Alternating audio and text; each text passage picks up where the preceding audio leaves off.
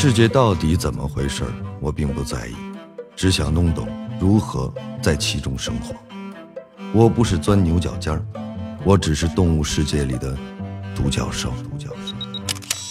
我是杨硕，这里是听说高级患者。生活中有这样一种存在，自带释压能力，可以说是有他们在的地方，随处可见高能萌点。无论你平时生活有多么严肃，只要有小可爱的出现，你会立刻失控，变成大可爱。再坚硬的保护外壳都会瞬间瓦解，这就是恋宠的巨大魔力。在现在的生活中，你能明显感到我们给自己穿的保护壳越来越厚，和别人的交流开始越来越简短，戴的角色面具也越来越多。你说现在的人生活压力多大？能让大家会心一笑的事情还真不太多。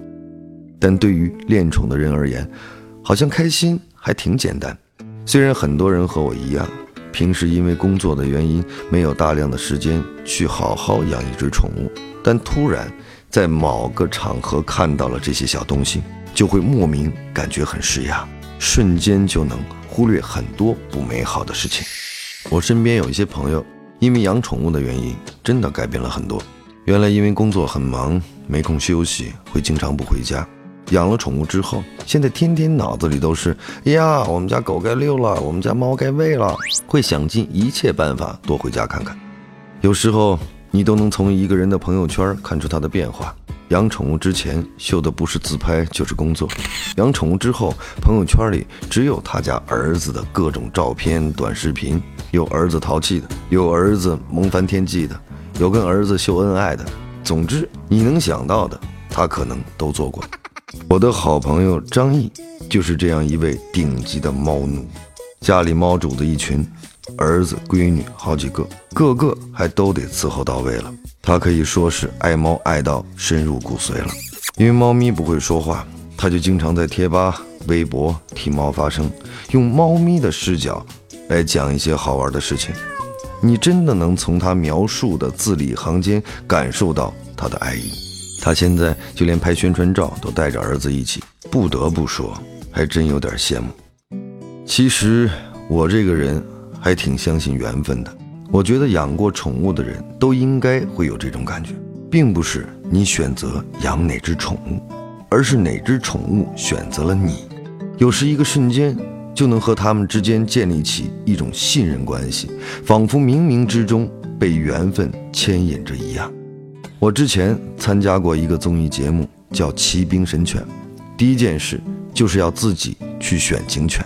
开始总以为是我们选警犬，后来才发现原来是警犬选了我们。就像我们后来的训练一样，以为自己在训练警犬，实际上他们也训练了我们。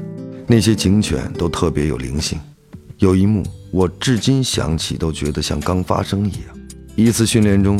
我们要在六十只警犬中找到自己的警犬。当它在人群中认出你，或者你在犬群中找到它时，那个时候那种感觉真的特别美妙，你会特别激动，值得骄傲两三年。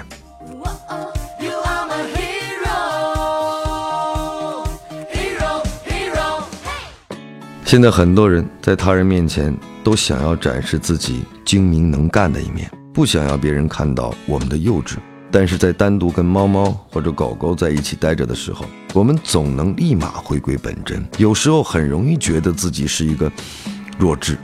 我看到很多网友分享视频，自己装作突然晕倒，然后观察狗狗会有什么反应。很多狗狗特别搞笑，有直接坐到主人脸上的，还有狂扇主人大嘴巴的。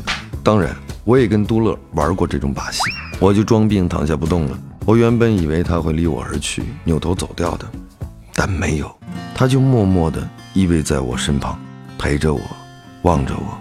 他的反应让我觉得特别暖心。那一瞬间，我会觉得原来被满足和变幸福都特别简单。很多时候在路上走着，看到猫猫狗狗这些毛茸茸的小家伙，你会不自觉地想要伸手去摸一摸。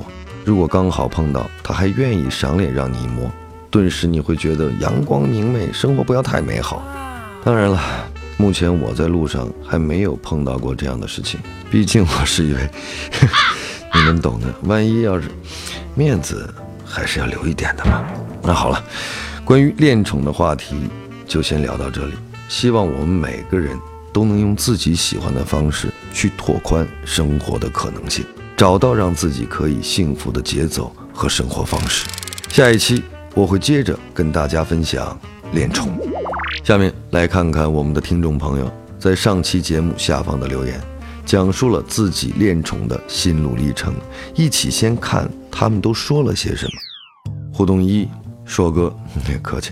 我现在已经吸猫成瘾，我女朋友整天说我一个大老爷们儿，回家就抱着猫不松手，问我爱猫多还是爱它多，而我说了爱猫多。我说兄弟，看来你也是爱猫之人。我觉得你平时没事儿的时候可以多看看张毅的知乎，他分享了很多关于猫咪的东西。但是在这之前，还是先哄好你的女朋友，不然你可能就和你们家猫咪。一起有生命危险。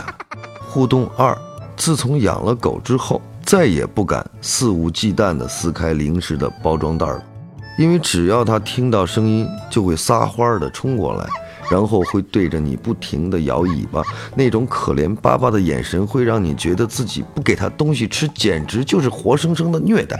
所以每次我都是躲在卧室里偷偷地吃东西，但是有时候被它听到了。知道他过来了，找我了，我赶紧把吃的藏到身后，对他装出我没在吃东西的样子。好吧，这位朋友，你们家狗狗这么馋，一定是有原因的。你想想，你有时候是不是也特别好吃？人家都说狗狗的性格有时候会像主人，好像有那么点道理。互动三，我们家养了两只腊肠，每次吃饭的时候耳朵都会弄脏。再洗很麻烦，我老公想了个办法，吃饭之前先把它们耳朵绑在头顶上，跟两只兔子一样，特别可爱。呃，这位朋友，我还能说什么呢？只能为你老公的机智点赞了。当然，这种事儿我也做过。我们这期节目留给大家的问题是：家里有一只猫和一只狗，你回家发现沙发被咬破了，你会先拿谁开刀？希望我们的听众朋友们。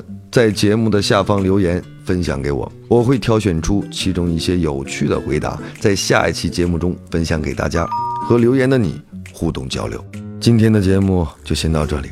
如果你觉得生活不太满意，那么也请坚持一下，我们总能找寻到解锁生活新姿态的钥匙。我是杨硕，下期我们再见。